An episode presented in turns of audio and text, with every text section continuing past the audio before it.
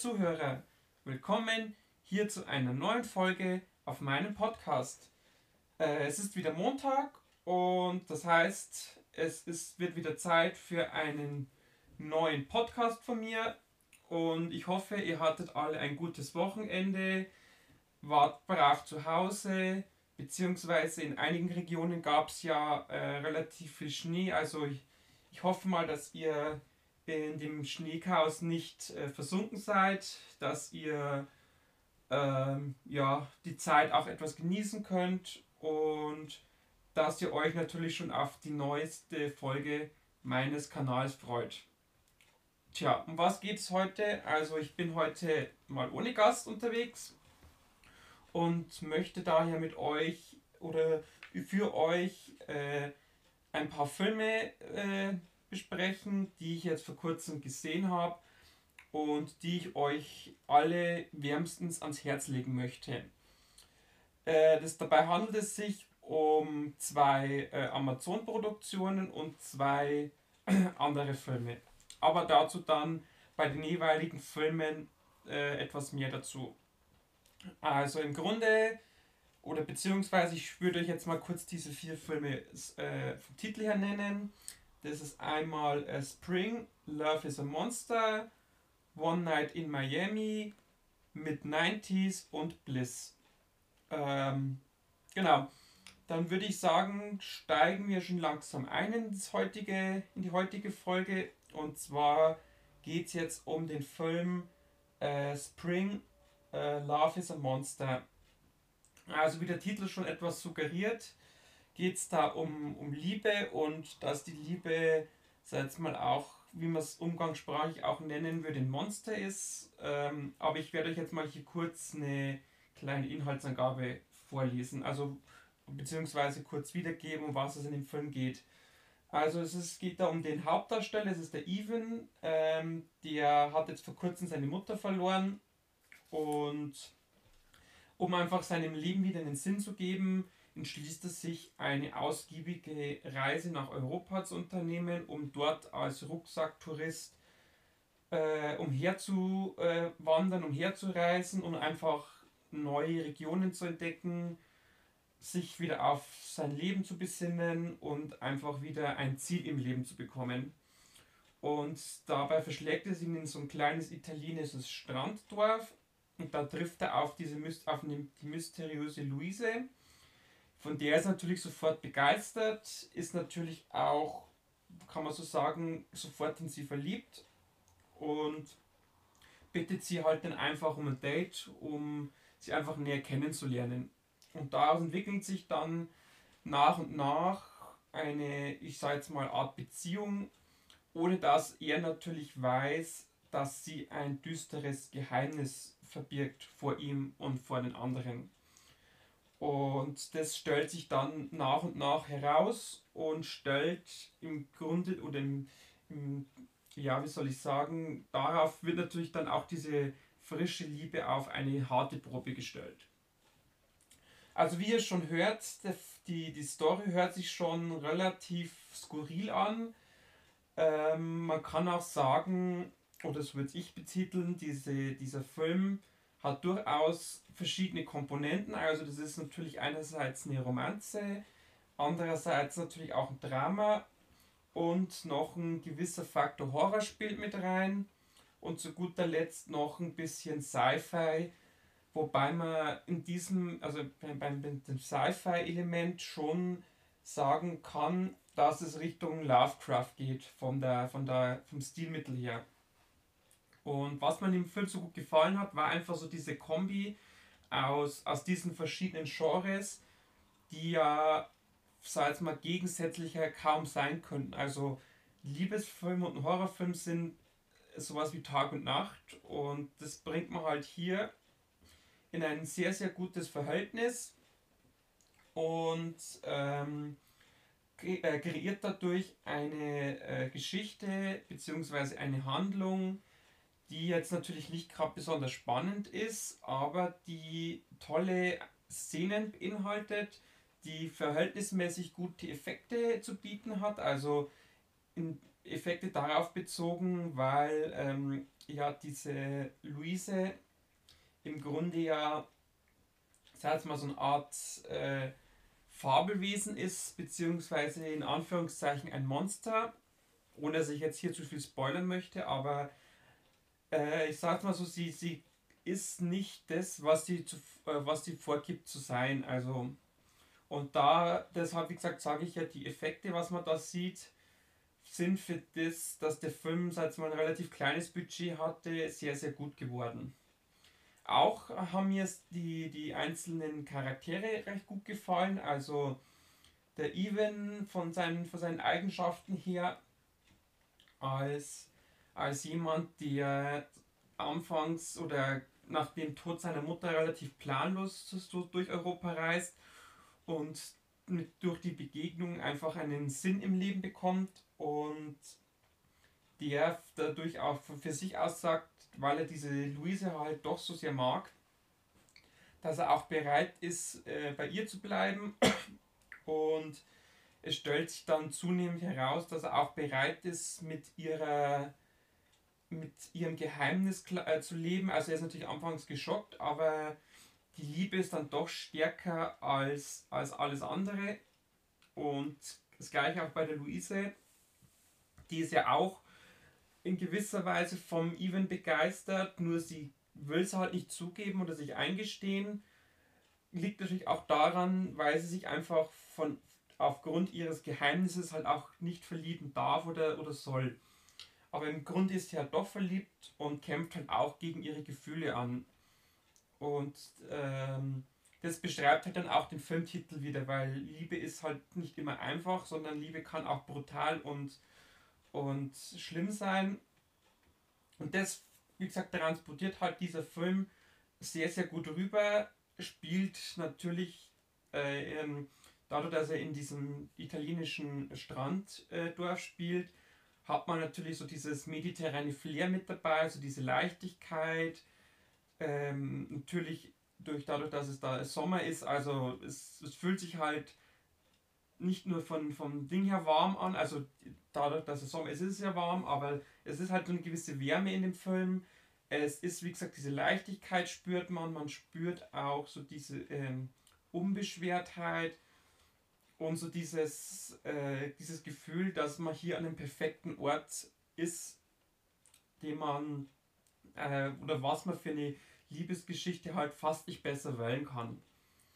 Ähm, dann wird natürlich Ende des Films noch, äh, äh, wird, äh, verlagert sich dann nochmal das, das Szenenbild in einen anderen Ort, aber selbst da äh, gelingt es, diese, diese Geschichte auf so tolle Weise darzustellen und ähm, ja, wie gesagt, darum sage ich ja auch, dieser Film ist so, ist jetzt kein, kein besonders bekannter Film, aber ähm, für das, äh, was er darstellt, konnte er mich auf jeden Fall überzeugen und dementsprechend äh, war es mir auch ein Anliegen, euch diesen Film auch mal etwas näher zu bringen. Also der geht an vielen bestimmt relativ belanglos vorbei, weil er natürlich jetzt auch eine Direct-to-DVD-Veröffentlichung war. Also er kam 2015 raus und ähm, den kann man, wie gesagt, man kann sich auf DVD oder Blu-ray kaufen, man kann sich auch äh, bei Amazon Prime ähm, ist er im, im Abo enthalten. Ähm, und man kann natürlich auch auf anderen Streaming-Plattformen natürlich dann streamen. Genau, was möchte ich zu dem Film abschließend noch sagen? Ähm, also wenn ihr, wenn ihr mal Bock habt auf eine etwas skurrilere Geschichte, äh, wenn ihr mal wissen wollt, wie man eine Romanze mit Horror und Science Fiction verknüpft, äh, so mit diesem Touch Lovecraft mit drin, dann müsst ihr unbedingt da mal reingucken. Und ich bin auf jeden Fall gespannt, wenn ihr den gesehen habt oder wenn ihn vielleicht jemand von euch schon kennt, was eure Meinung dazu ist. Das dürft ihr mir natürlich dann gerne unter das Video oder beziehungsweise unter dem Podcast äh, drunter schreiben. Oder ihr könnt natürlich auch zu diesem äh, zu diesem Film auf meiner Instagram-Seite. Da gibt es eine kleine Kritik dazu. Da dürft ihr natürlich auch gern dann eure Meinung kundtun. Genau. das wäre jetzt praktisch so mein kurzer Einblick in äh, Spring Love is a Monster gewesen. Und dann würde ich sagen, geht es dann weiter mit dem nächsten Film. Das ist jetzt äh, einer, den der ein oder andere vielleicht von euch kennt. Der ist von 2019. Und zwar geht es um das Regiedebüt von Jonah Hill. Und zwar Mid-90s. Äh, Jonah Hill, denke ich mal, ist jedem von euch ein Begriff. Äh, kennt man aus äh, diversen Komödien, aus diversen bekannteren Hollywood-Produktionen.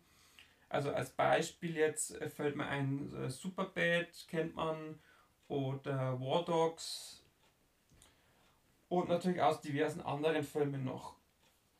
Und wie gesagt, er hat jetzt äh, sich vor zwei Jahren kam praktisch sein Regiedebüt. Und in diesem Film mit 90s, da geht es um einen Jungen, das ist der Stevie.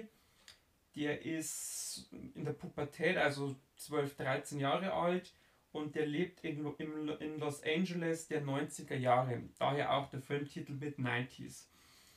Und es ist oder war eine Zeit, die vor allem in Amerika ähm, oder was in Amerika damals so populär war, waren diese Skateboarder mit ihren ähm, zusammengeschnittenen Mixtapes, um einfach cool zu sein, um einfach, sag mal, der Perspektivlosigkeit zu entfliehen. Das war also damals so ein Trend, äh, oder beziehungsweise wie man auch sagen das war halt damals hip. Und genau dieser Stevie ist halt mehr so ein Außenseiter der kommt aus einer schwierigen Familie, also der äh, lebt bei seiner alleinerziehenden Mutter Dabney und bei seinem äh, gewalttätigen Bruder Ruben. Der Ruben ist auch ein bisschen älter wie er und wie gesagt, der hat halt schwierige Verhältnisse und versucht sich halt mit diesen äh, Skateboardern halt anzufreunden, mit allen Mitteln natürlich und will halt einfach aus seiner Tristesse raus und will, er will cool sein, er will gesehen werden und er möchte einfach, er möchte einfach ein unbeschwerteres Leben führen. Und das ist natürlich nicht immer so einfach, weil er natürlich in seiner Clique der Jüngste, mit Abstand Jüngste ist. Und er merkt halt auch relativ schnell, dass, äh, dass diese Skateboard-Szene nach außen oder beziehungsweise dieses, das, was nach außen ausstrahlt, nicht der Wahrheit entspricht. Also es gibt auch dort äh, in, innerhalb dieser Gruppe gibt es äh, Risse, gibt es Probleme, äh, werden Fehler gemacht und diese ganzen, also bekannteren Skateboarder haben halt auch alle so ihre negativen Einflüsse. Also da geht es hauptsächlich darum, dass sie, dass die rauchen, dass Drogen konsumiert werden, dass viel Alkohol konsumiert wird. Da geht es natürlich auch um, um Frauengeschichten oder Mädelsgeschichten. Und ähm, in diese Welt fällt halt dieser 13-jährige Stevie hinein und findet halt sehr viel Gefallen daran. Natürlich zum Leidwesen seiner Mutter und seines älteren Bruders. Und genau, das war jetzt so diese kurze Inhaltsangabe ähm, daraus äh, kann man ja schon schließen, wie der Film so in etwa abläuft.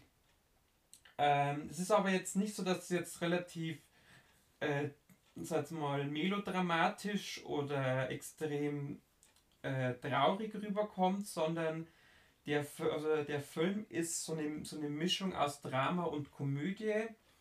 Der hat einige sehr, sehr witzige Elemente, der hat äh, aber auch sehr emotionale Passagen und er vermittelt einfach ein so authentisches Bild dieser damaligen Zeit und diese ganzen äh, Kinderdarsteller oder diese ganzen Jugenddarsteller, die wirken alle so auch vom, von den Figuren her, also die sind halt perfekt auf die Figuren zugeschnitten.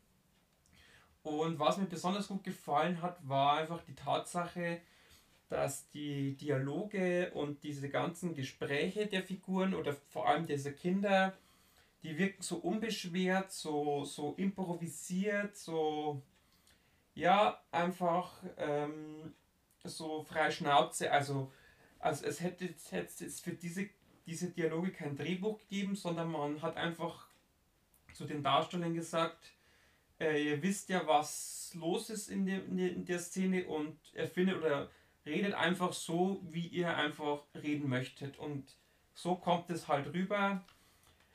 Ähm, da fallen natürlich dann auch mal ein paar Schimpfwörter, ein paar etwas abfälligere Ausdrücke und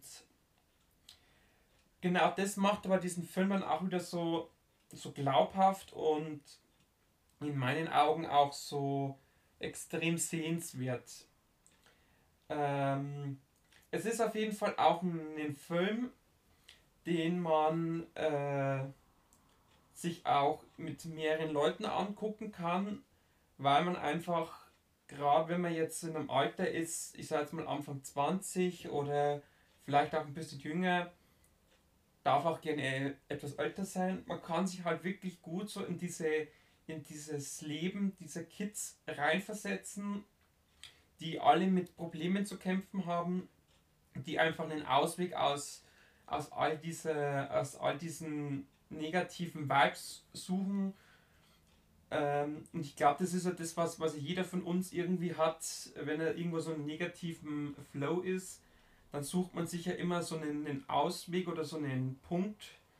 Darf auch gerne Aktivität sein, um einfach aus diesem Loch rauszukommen, um aus, aus diesem Tiefpunkt was Positives zu machen. Und genau dieses Gefühl transportiert halt mit 90s äh, auf den Zuschauer rüber. Und da muss man dann auch Jonah Hill damit, äh, wirklich ein, ein extra Lob ausschauen, dass er es schafft, diese Geschichte, die ja, ich, ich sage jetzt mal nicht mal besonders originell ist, aber die einfach universal äh, äh, zu sehen ist. Also das, es gibt, ich glaube, es gibt es keinen, der jetzt nicht sich mit irgendeiner Figur aus diesem Film nicht identifizieren kann. Also es sind so viele verschiedene Charaktere dabei. Ähm, da ist, da ist einer dabei, der, der, der übertreibt es gern mit, mit dem Alkohol, also das ist, möchte ein ganz cooler sein. Dann gibt es aber auch welche, die trotz all dieser, sag ich mal, Fassade noch einen gewissen Ernsthaftigkeit im Kern haben, also die versuchen auf diesen Stevie noch einzuwirken und ihm zu sagen, pass auf Junge, äh, auch wenn wir hier jetzt das und das machen, es geht im Leben halt um ganz andere Werte wie, wie Familie, wie, wie Glück, wie, wie die Zukunft haben und die ihm auch versuchen von diesen negativen Einflüssen, die in dieser Branche halt vorherrschen, auch wegzubringen. Äh, ja, ihr seht schon oder ihr hört schon, ähm, man kann in diesem Film viel reininterpretieren, man kann viel äh, darüber sprechen, man kann auch viele Szenen rauspicken, die eine gewisse Bedeutung haben. da möchte ich euch jetzt aber alle äh, nicht vorgreifen, für diejenigen, die diesen, diesen Film jetzt nicht kennen. Aber ich kann ihn euch auf jeden Fall wärmstens ans Herz legen dass ihr da einfach mal reinguckt. Äh, vor allem, wenn ihr einfach so dieses Gefühl habt, ihr möchtet jetzt einfach einen, einen, äh, einen Film sehen, der euch einfach auch aufmuntert in gewisser Weise, dann dürftet ihr oder solltet ihr da auf jeden Fall ähm, reingucken. Er ist natürlich auch äh, gerade für jemanden, der jetzt in dieser Skateboard-Szene unterwegs ist oder der dieses der diese Sportart oder diese Beschäftigung mag, ist natürlich das auch für diejenigen ein Film, weil die halt da einfach einige Moves zu sehen bekommen, die einfach zu sehen bekommen, wie in diesem Film so dieses, diese, diese ganze Sportart, also ich nenne es jetzt mal Sportart, die ja da auch mit im Mittelpunkt steht und ähm, die einfach, einfach Lust haben, so einen, einen Film zu sehen aus äh, der eine Zeit zeigt, die vielleicht zwar erst 30 Jahre her ist, aber die Geschichte kann man eigentlich in jedes mögliche Zeitalter reinstecken. Also das ist auch eines so dieser, was ich auch vorhin schon erwähnt habe, so mit, mit was ich oder was ich mit Universal meinte. Diese Geschichte kann, könnte in den 80er Jahren spielen, die könnte in den 70er Jahren spielen, die könnte aber auch in den 2010er Jahren spielen.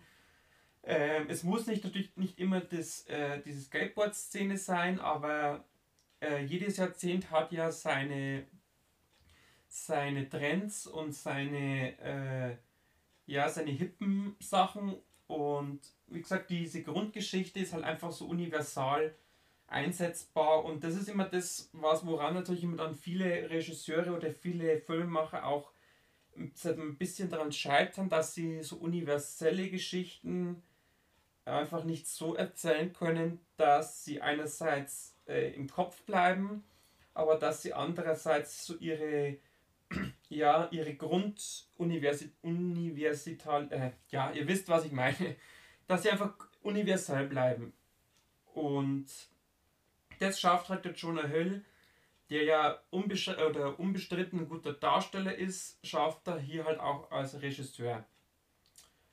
So, dann geht es jetzt weiter mit den zwei Amazon-Produktionen.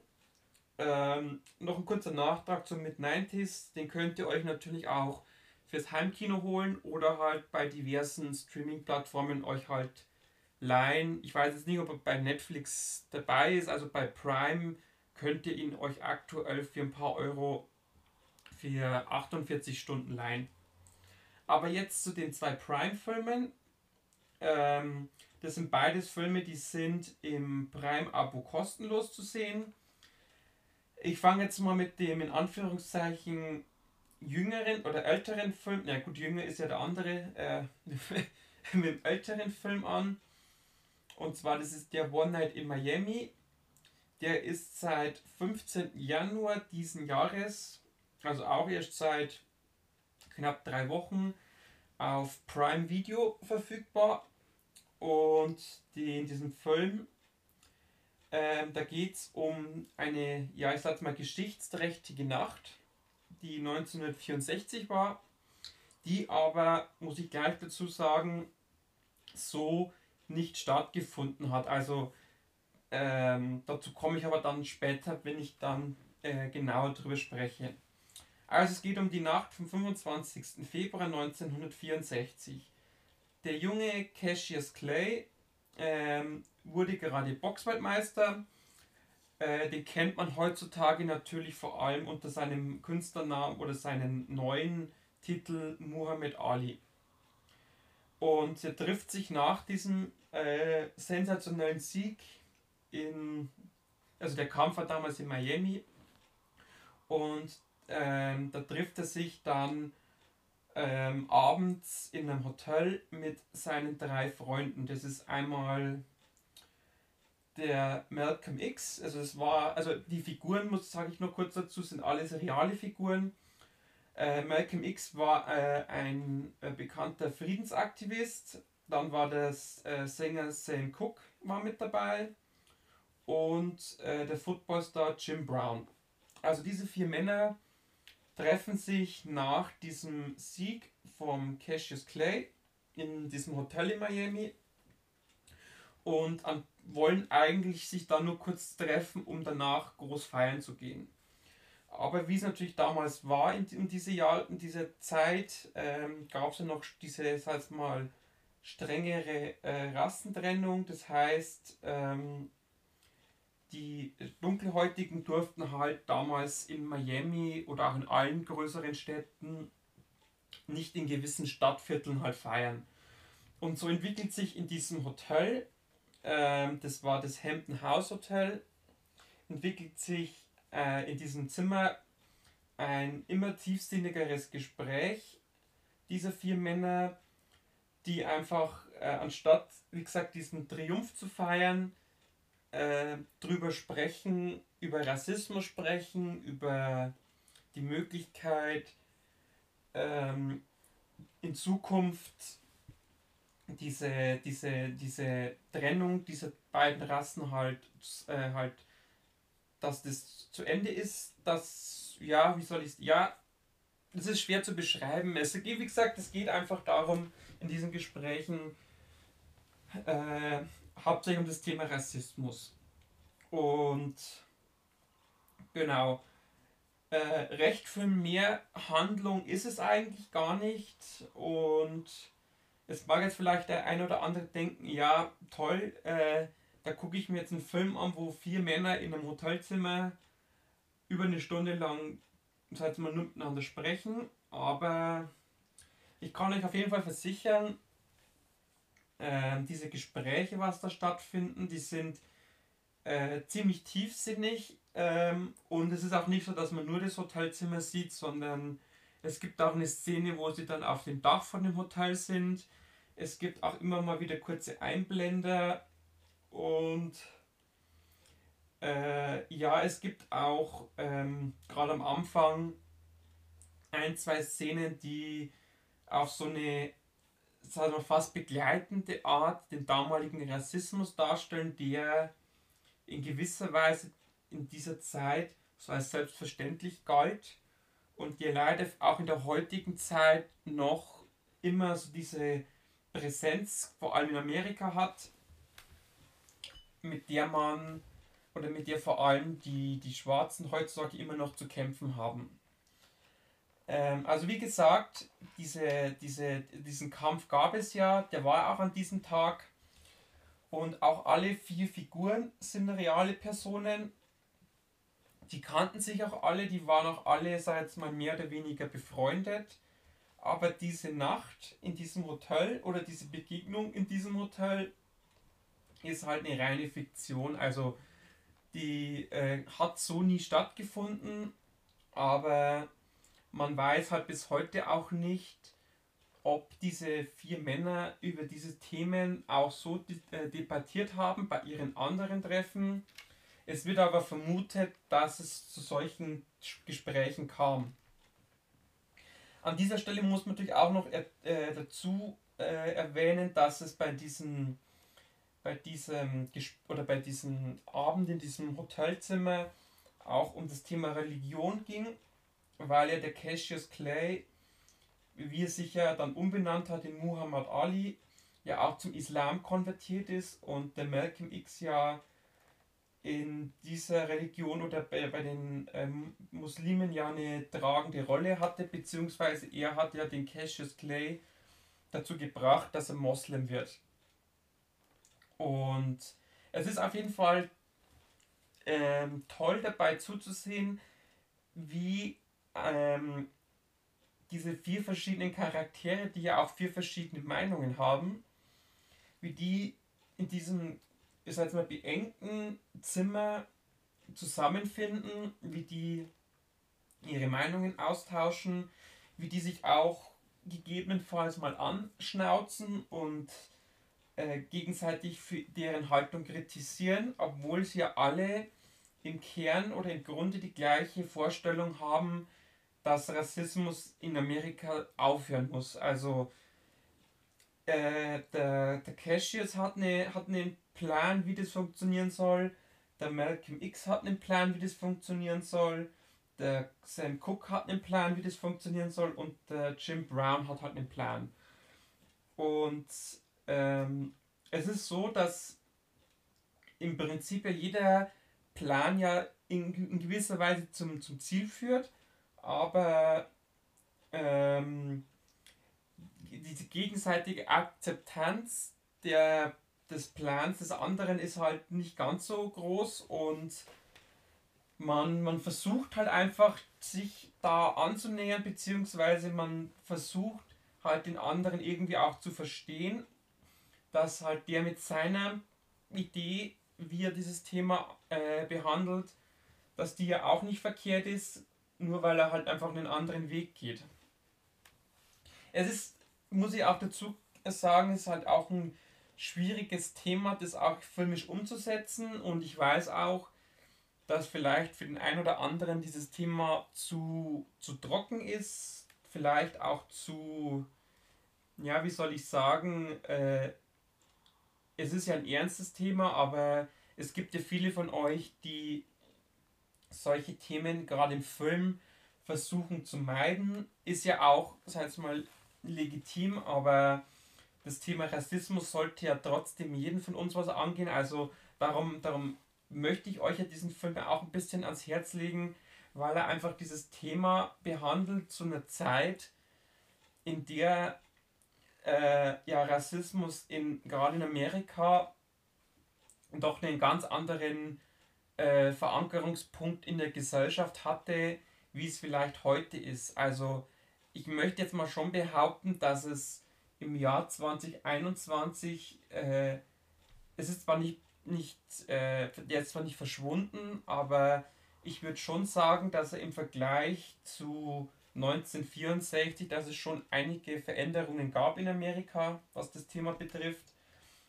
Und dieser Film, also dieses der One Night in Miami, zeigt halt einfach, wie die Situation damals war, ohne dass man jetzt hier Leute sieht, die rumlaufen und schreien, äh, Tod dem Schwarzen oder, oder die jetzt da rassistische Äußerungen tätigen, sondern es geht einfach darum, dass man da vier relativ bekannte Figuren rauspickt, die sich alle kannten und einfach diese, diesen Blick auf den Rassismus aus deren Sicht halt zeigt. Ähm, ja, wie gesagt, es ist, ähm, ihr merkt schon, es fällt mir schwer, das irgendwie so in Worte zu fassen.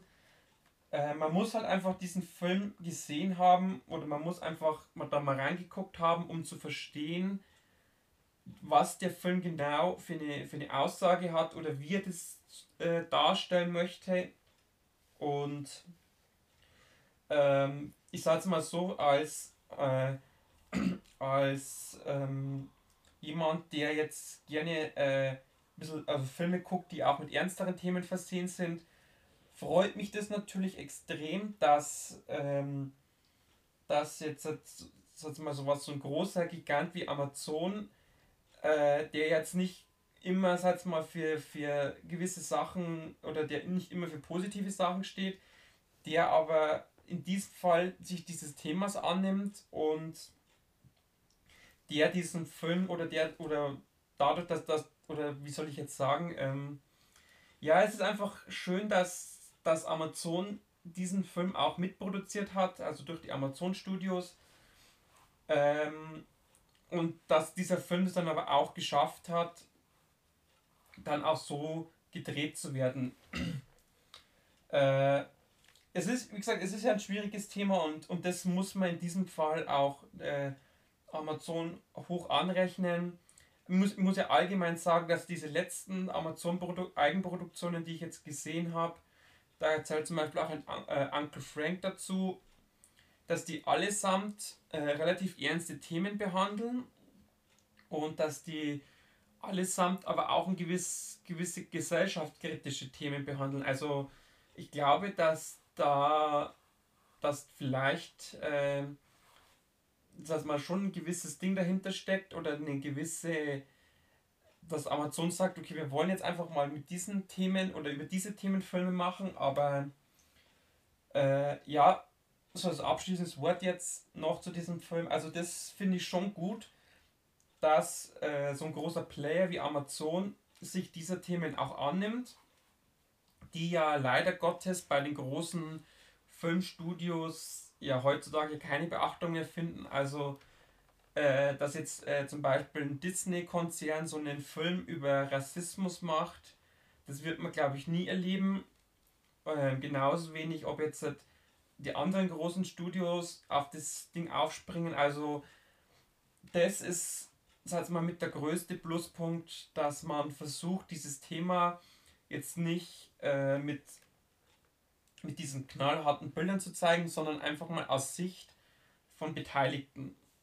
Und wie gesagt, das, äh, das ist auch der Grund, warum, warum mir dieser Film auch so gut gefallen hat.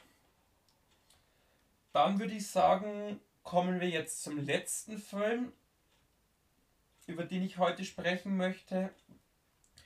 Und zwar ist es der Film Bliss. Ähm, der darf nicht verwechselt werden mit einem anderen Film, der so heißt. Der kam ja 2000. War der jetzt, ich glaube, der war letztes Jahr sogar im März. Äh, das war aber ein Splatter-Film. Der heißt genauso ähm, hat aber ein komplett anderes Thema. Aber den Bliss, den ich jetzt äh, für euch dabei habe, das ist ein, wie gesagt, auch ein Amazon produzierter Film. Und der ist jetzt ganz, ganz frisch äh, verfügbar, also seit 5. Februar. ähm, auch im Abo von Prime. Und ähm, der dürfte für, für Fans, gerade von den beiden Hauptdarstellern, auf jeden Fall deswegen schon sehenswert sein. Und zum Zweiten, weil er einfach auch ein gewisses Thema anspricht. Ähm, dazu aber dann später mehr. Also, worum geht es in Bliss? Es geht um den, äh, um den frisch geschiedenen Greg, der wird gespielt von Owen Wilson, also bekannter Darsteller.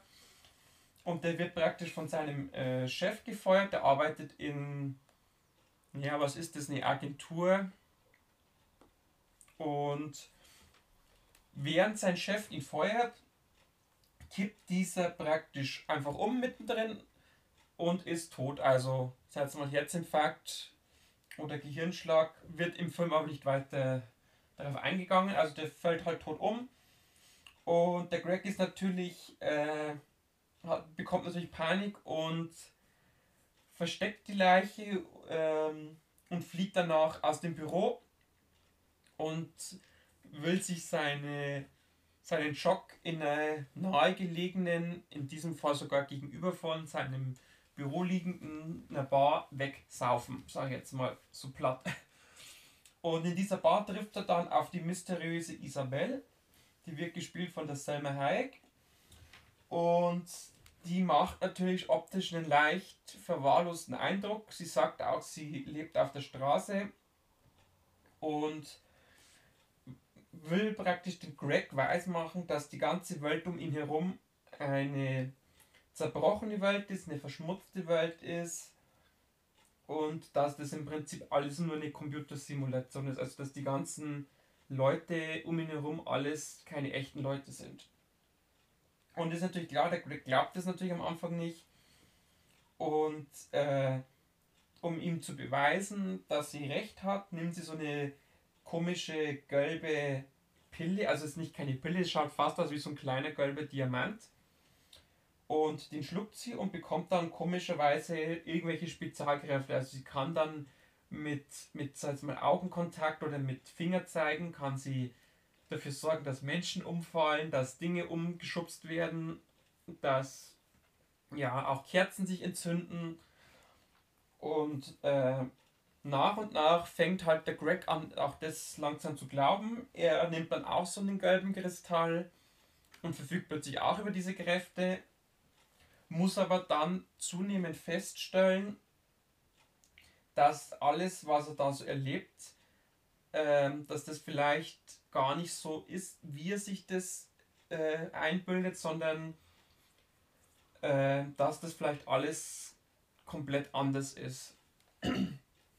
Also das, das, Entschuldigung, ähm, was ich jetzt sagen wollte, war, ähm, der Film äh, wird ja vermarktet als äh, Science-Fiction, äh, und spielt auf verschiedenen Ebenen. Also ich möchte jetzt aber auch nicht zu viel spoilern, deswegen äh, lasse ich den jetzt einfach mal so stehen, dass er auf verschiedenen Ebenen spielt. Und ähm, es ist aber so, dass der Film im Grunde nicht das ist, als was er vermarktet wird. Äh, ich weiß jetzt, was ist jetzt die Frage, wie weit möchte ich euch das jetzt näher bringen, ohne dass ich euch jetzt spoilern möchte. Ähm, ja, ich sage jetzt mal so, ähm, ihr, ihr dürft oder ihr müsst, wenn ihr euch den Film anguckt, äh, nicht darauf mit dieser Erwartung rangehen, ihr seht jetzt dann einen Science-Fiction-Film, wo es halt um computeranimierte Welten geht und um, um das, was vielleicht eine perfekte Welt ist, sondern ihr müsst, ja, wie sage ich das jetzt am besten?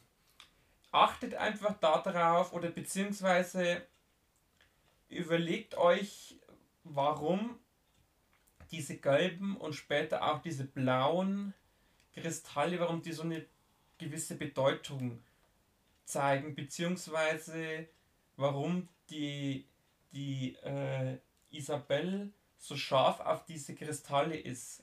Oder beziehungsweise setzt diese Kristalle mal mit was anderem gleich.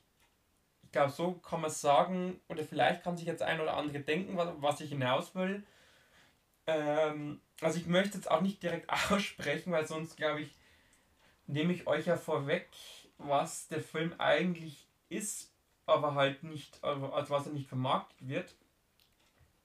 Aber ja, ich glaube, ich lasse es, ich lasse es jetzt einfach mal so stehen. Also wie gesagt, setzt diese Kristalle mit Sachen gleich, die es heutzutage gibt oder die es auch schon länger gibt. Und wie gesagt, achtet einfach mal darauf, wie oft oder warum diese Dinge, diese Kristalle immer wieder so eine prägnante Rolle spielen. Dann glaube ich, versteht er auch den tieferen Sinn dieses Films der definitiv vom technischen her wirklich sehr, sehr gut gemacht ist. Ähm, der, wenn man jetzt nicht wüsste, dass es eine Amazon-Produktion ist, wo man definitiv sagen würde, das ist äh, eine Hollywood-Produktion von einem großen Studio. Und ähm, da sind wir wieder bei dem Thema, wo ich ja gerade schon gesagt habe, Amazon und äh, schwierige Themen, auch wieder ein Film ist, der wenn ihr den Sinn des Films versteht, also ich muss aber auch jetzt dazu sagen, das ist jetzt meine Interpretation zu diesem Film. Ähm, man kann vielleicht das sicherlich auch anders noch interpretieren oder auch komplett anders deuten, aber wie gesagt, das ist halt jetzt meine Interpretation zu dem Film. Und wie gesagt, wenn man diese Interpretation oder diese, diesen Gedanken, was da vielleicht dahinter steckt, richtig deutet, dann glaube ich, oder dann werdet ihr sicherlich verstehen, warum auch dieser Film so ein gewisses problematisches Thema anspricht, das eine große Studie oder das auf der großen Leinwand heutzutage leider viel zu selten gezeigt wird. Also wenn man sowas noch sieht, dann meistens im Arthouse oder Independent-Kino. Aber wie gesagt, ähm, das ist auch jetzt wieder eine, eine, eine, eine Thematik, wo ich sage, wurde annähernd perfekt umgesetzt, halt schön verpackt mit diesem Science-Fiction-Mantel der einfach natürlich dieses, ah, dieses ganz, diese ganze Thematik, sag mal, ein bisschen anschaulicher, anschaulicher vielleicht darstellt. Natürlich auch, sag mal, das Thema auch zugänglicher für die breite Masse macht. Das glaube ich ist auch so dieser Kniff, was man damit vielleicht erzeugen möchte. Einfach diese, dass man diese Thematik einfach unter diesem Deckmantel versteckt damit ihn einfach viele Leute gucken. Weil wenn ich den Film natürlich als das vermarkte, was er ist, werde ich vielleicht nicht so viele Zuschauer haben, als wenn ich sage, das ist ein Science-Fiction-Film. Ähm, also ihr merkt schon, es ist, es ist für mich jetzt gerade schwierig, äh, weil ich den Film erst die, äh, gestern gesehen habe, euch jetzt hier eine möglichst spoilerfreie Kritik zu geben. Ähm, also zum Thema Handlung, glaube ich, werde ich jetzt nicht mehr viel, viel mehr drauf eingehen. Also was ich euch sagen kann noch, ich fand den Film überraschend spannend. Ich fand ihn auch in gewisser Weise wendungsreich, weil er immer wieder eine etwas andere Richtung mit einschlägt und vor allem fand ich das Ende relativ gut. Also das hat mich dann am Ende auch berührt und ich glaube, ich habe dann am Ende auch verstanden, was mir, was mir der Regisseur, glaube ich, damit sagen wollte mit dem Film. Ähm, aber ich werde jetzt, wie gesagt, um euch jetzt nicht hier zu groß zu spoilern, was ich glaube ich äh, aber auch schon auf meiner Story in Instagram gemacht habe.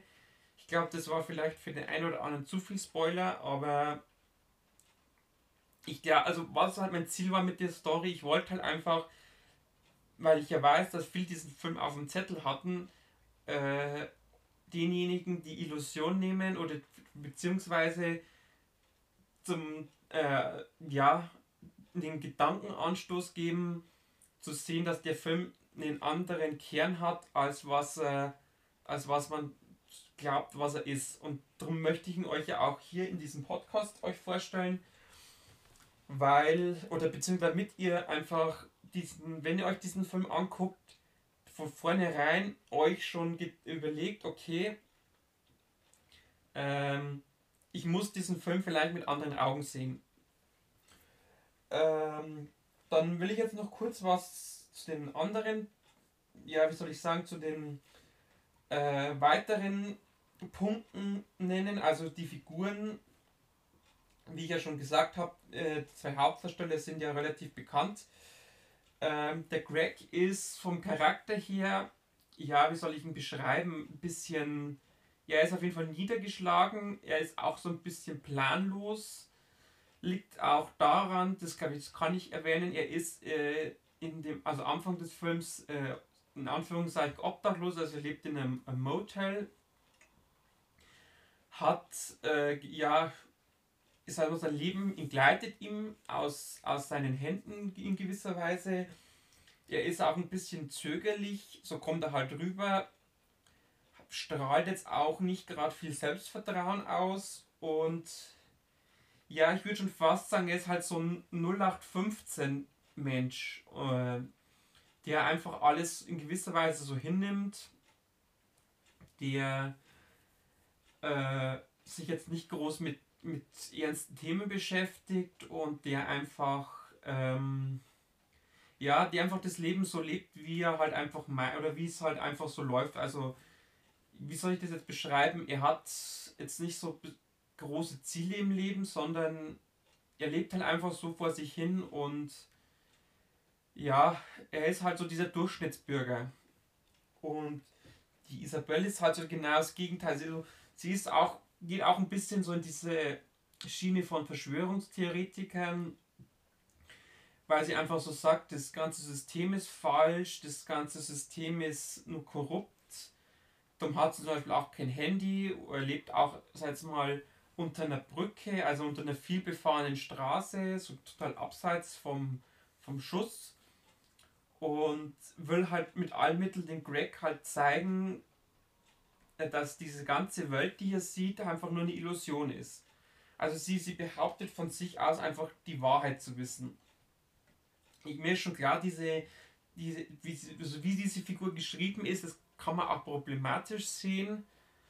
Kann man aber auch so sehen, dass halt sie in Anführungszeichen mit offenen Augen durch die Welt rennt und einfach, äh, ja, die Welt vielleicht als das sieht, was sie wirklich ist und nicht halt so diese, diese Scheinwelt, was halt, was man halt gerne sehen möchte. Und es ist auch so, dass, dass beide sich äh, relativ schnell auch miteinander verlieben. Also wie gesagt, das ist dann so dieser Part mit der Liebesgeschichte. Und ja, es entsteht auch eine gewisse Abhängigkeit voneinander. Also sie kann nicht ohne ihn und er kann halt in gewisser Weise auch nicht ohne sie. Also äh, sie machen sich auch bewusst vom anderen abhängig und ähm, das ist dann auch so dieser Punkt in diesem, also dieser Knackpunkt in dem Film, wo dann im Prinzip auch dann, wo man dann merkt, okay, äh, jetzt äh, ist so dieser Punkt erreicht oder diese, diese Schwelle erreicht, wo es einfach äh, so heißt Hop oder Top. Um es mal so auszudrücken. Das Einzige, was, äh, was jetzt also bei der Figur noch ist, der, die, der, also was beim Greg noch zu sagen ist, ähm, er hat in dem Film zwei Kinder, also ein Mädchen und ein Jungen, so im College, Highschool Alter. Und die vor allem seine Tochter es übt auf ihn während des ganzen Films, egal in welcher Ebene das der Film spielt, übt seine Tochter einen gewissen Einfluss auf ihn auf, auf ihn aus, was der Isabelle überhaupt nicht passt. Und ja, das ist einfach so die, wo sie einfach Angst hat, Isabelle, ihren Greg halt zu verlieren.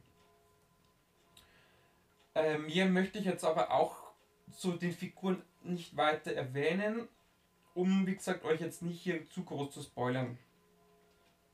Was gibt es noch zu sagen? Ähm, also, ich habe ja schon erwähnt, der, der Film macht einen, einen sehr wertigen äh, Eindruck, äh, hat einen entsprechenden Soundtrack, der äh, alle Bandbreiten in gewisser Weise abdeckt. Also er ist emotional, er ist spannungsgeladen, er schafft es immer wieder eine gewisse Atmosphäre aufzubauen ist aber alles relativ begleitend. Also äh, man ist mit der Musik schon relativ dezent dabei. Also ist jetzt nicht komplett überladen, sondern die Musik erfüllt im Prinzip das, was sie erfüllen muss, einfach in gewissen Momenten gewisse Emotionen zu zeigen, gewisse Sachen zu verstärken, eine gewisse Untermalung zu bieten. Und genau das äh, fand ich auch, auch wenn es bloß ein kleiner Punkt ist, fand ich relativ gut, dass man hier so dezent gearbeitet hat.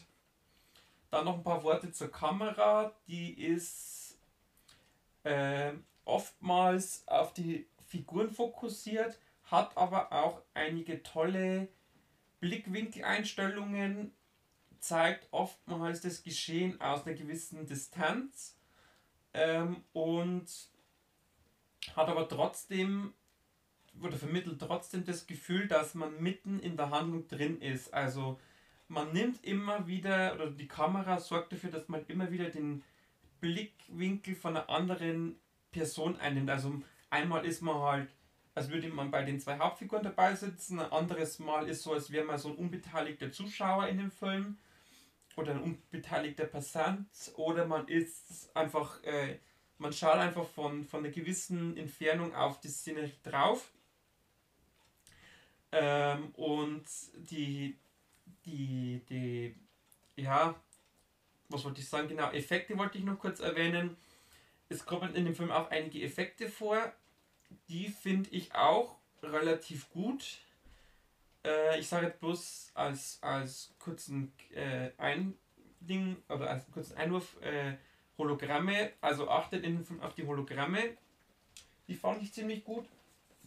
Ich fand auch die Farbpalette der Bilder relativ gut. Also die waren einerseits sehr, sehr kräftig von den Farben her und waren aber auch, haben auch in manchen Szenen so diese, dieses vermitteln dieses Gefühl von Freiheit, von Entspanntheit, von Urlaub, von ja, Unbeschwertheit. Also, äh, das, also man schafft es, also mit, dieser, mit diesen, diesen Einstellungen und auch mit der entsprechenden Kameraführung, dem Zuschauer immer wieder die Emotionen zu geben oder immer die Eindrücke zu reichen, die man auch erzeugen möchte. Und wie gesagt, das fand ich relativ überzeugend bei dem Film. Äh, wo jetzt genau in welcher Stadt das der Film spielt, glaube ich, wird, wird glaube ich gar nicht näher äh, erwähnt. Es ist halt eine Amerik ich würde jetzt mal sagen, typische amerikanische Großstadt. Und der Film hat aber auch, muss ich noch dazu sagen, immer wieder gesellschaftskritische Einwürfe. Also man sieht immer wieder mal Demonstranten, die gegen Ungerechtigkeiten demonstrieren, die für Gleichberechtigung demonstrieren. Also da wirft man immer mal wieder so eine Komponente mit rein, äh, wo man sich vielleicht als Zuschauer denkt, okay, oder wo man vielleicht als Zuschauer auch ein bisschen verwirrt wird, weil einfach diese Einwürfe den Zuschauer wieder in eine andere Richtung lenken sollen die aber trotzdem tagesaktuell auch sind, würde ich jetzt mal so sagen. Aber wie gesagt, ähm, ihr müsst, also wenn ihr in den Film reinguckt, wie gesagt, achtet, also ihr müsst auf Details achten. Also es ist mein Eindruck, dass, äh, dass dieser Film sehr stark von seinen Details lebt, die einfach ähm, diese, diese Story äh, immer wieder versuchen, also den Kern dieser Story so zu verpacken, dass man, sag mal, in eine andere Richtung gelenkt wird und dass man das eigentliche Thema nur unbewusst oder unterbewusst wahrnimmt. So, ja, das wäre jetzt so mein, mein kurzer, langer Blick auf Bliss gewesen. Ich sehe gerade, ich bin schon wieder weit über 50 Minuten ich wollte eigentlich bloß 45 Minuten machen, weil ja heute Moritz nicht dabei ist, aber ich glaube, ich habe euch jetzt da vier relativ tolle Filme vorgestellt, die, würde ich jetzt mal sagen, alle einen gewissen ernsten Kern haben, die alle, äh, würde ich jetzt auch mal so betiteln, eher aus dem Arthouse-Bereich sind, ähm, die aber alle äh, eine wichtige Kernbotschaft beinhalten und die alle äh, es verdient hätten, oder halt viele Zuschauer zu bekommen. Also ich bin mir sicher, wenn sich der ein oder andere von euch einen dieser Filme anguckt, oder vielleicht auch alle, äh, dass ihr dann sicherlich äh, begeistert sein werdet. Ob ich jetzt alle gefallen, weiß ich jetzt nicht. Ähm, verlange ich auch nicht von euch, aber ich glaube schon, dass, dass wenn man jetzt äh, sich einfach mal auf so ein Thema einlässt und sich dann so einen entsprechenden Film dazu anguckt, dass man dann sicherlich auch davon begeistert sein wird. Ähm, und wie gesagt, ich finde es halt schade, dass, dass solche Sachen halt von den großen Studios mittlerweile äh, aufgrund oder zugunsten von dem x-ten Fast and Furious oder dem äh, x-ten Mission Impossible halt einfach nicht gemacht werden, weil die, weil die Studios vielleicht auch Angst haben, dass so ein Film halt äh, ja nicht so viel Zuschauer erreicht. Entschuldigung. Ähm, aber wie gesagt, ähm, solche Filme muss es geben und ähm, solche, solche Podcasts wie heute wird es sicherlich öfters auch auf meinem Kanal geben, wo ihr einfach mal so Filme von mir bekommt, die, sag ich mal, abseits äh, des Mainstream laufen, die äh, ja, die man vielleicht nicht auf dem Schirm hat, die aber trotzdem, wie gesagt, äh, tolle Filme sind und die ich euch immer wieder gerne auch ans Herz lege. Wenn ihr natürlich äh, noch mehr von solchen Filmen lesen oder sehen wollt, dann dürft ihr natürlich gerne meinen Kanal auf Instagram besuchen. Da findet ihr zahlreiche solche kleineren Filme, wo ich dazu ein bisschen was dazu schreibe. Und wenn ihr natürlich auch mal einen Tipp braucht oder irgendwie was zu dem Film wissen wollt, wo ich vielleicht jetzt noch keine Kritik habe, dann dürft ihr mir natürlich auch gerne privat schreiben. Ähm, dann kann ich euch da vielleicht ein bisschen was dazu sagen. An dieser Stelle möchte ich jetzt noch eine ganz, ganz kleine Werbung für mich, für meinen Kanal machen und zwar zum Thema Instagram. Diejenigen, die mir ja da fleißig folgen, wissen ja schon, dass, äh, dass ich ja jetzt mittwochs und sonntags immer einen Livestream habe, jeweils 20 Uhr. Und da sind jetzt dann im Februar zahlreiche Gäste dabei. Also ich habe jetzt am, ähm, heute ist ja Montag, also am gestrigen Sonntag war die Daniela Mitterlehner zu Gast, eine Schauspielerin. Dann ist jetzt am Sonntag, also am 14. ist äh, geplant der Michael äh, Müller ist ein österreichischer äh, Regisseur. Der war schon mal zu Gast bei mir, der ist jetzt wieder zu Gast.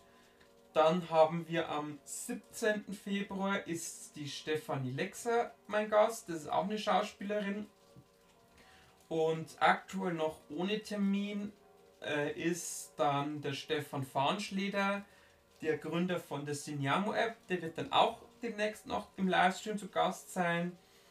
Und ähm, vom Starmax Kino, also mein Stammkino, wird der Juniorchef, der Manuel Preisner, demnächst noch zu Gast sein. Also das sind jetzt so die nächsten Streams, die geplant sind. Ähm, ich werde aber natürlich noch, sollten die Kinos länger zu sein, noch weitere Gäste anfragen, dass ich dann auch für den März den ein oder anderen etwas bekannteren oder ja, wie soll ich sagen, jemanden aus der Branche noch im Livestream habe.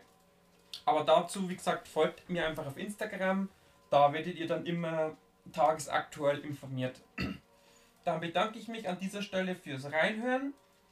Ich wünsche euch eine schöne Woche. Ähm, ich hoffe natürlich, den ein oder anderen mal im Livestream äh, dabei zu haben als Zuschauer bzw. als ja, wie soll ich sagen, jemand, der halt mitkommentiert. Und dann hören wir uns ja schon wieder nächsten Montag auf diesem Kanal. Ähm, kann sein, dass da der Moritz wieder dabei ist, das weiß ich jetzt noch nicht, das mache ich dann kurzfristig, aber wie gesagt, äh, das, äh, ja, ich glaube, ich sollte jetzt nicht mehr so viel äh, drumherum reden. Also äh, macht es gut bis dahin. Alles Gute. Euer Martin von Martins Kinoblog. Ciao, ciao.